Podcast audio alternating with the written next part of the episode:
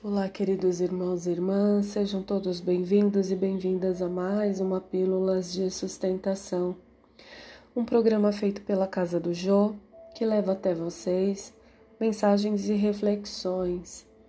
E a mensagem de hoje é: Quem sois? Mas o espírito maligno lhe respondeu: Conheço a Jesus e bem sei quem é Paulo, mas vós, quem sois?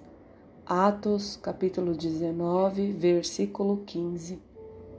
Qualquer expressão de comércio tem sua base no poder aquisitivo. Para obter, é preciso possuir.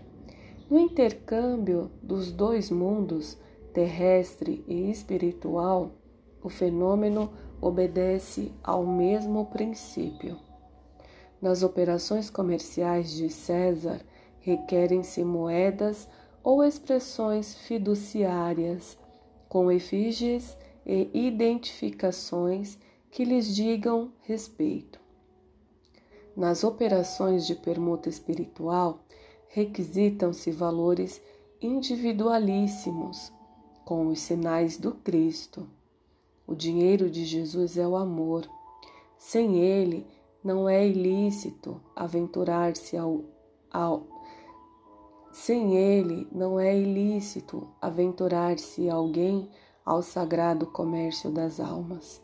O versículo aqui nomeado constitui benéfica advertência a quantos, para o esclarecimento dos outros, invocam o Mestre sem títulos vivos de sua escola sacrificial. Momente no que se refere às relações com o plano invisível, mantendo cuidado para evitar afirmativas a esmo. Não vos aventureis ao movimento sem o poder aquisitivo do amor de Jesus.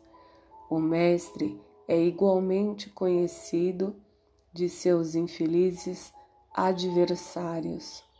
Os discípulos sinceros do Senhor são observados por eles também.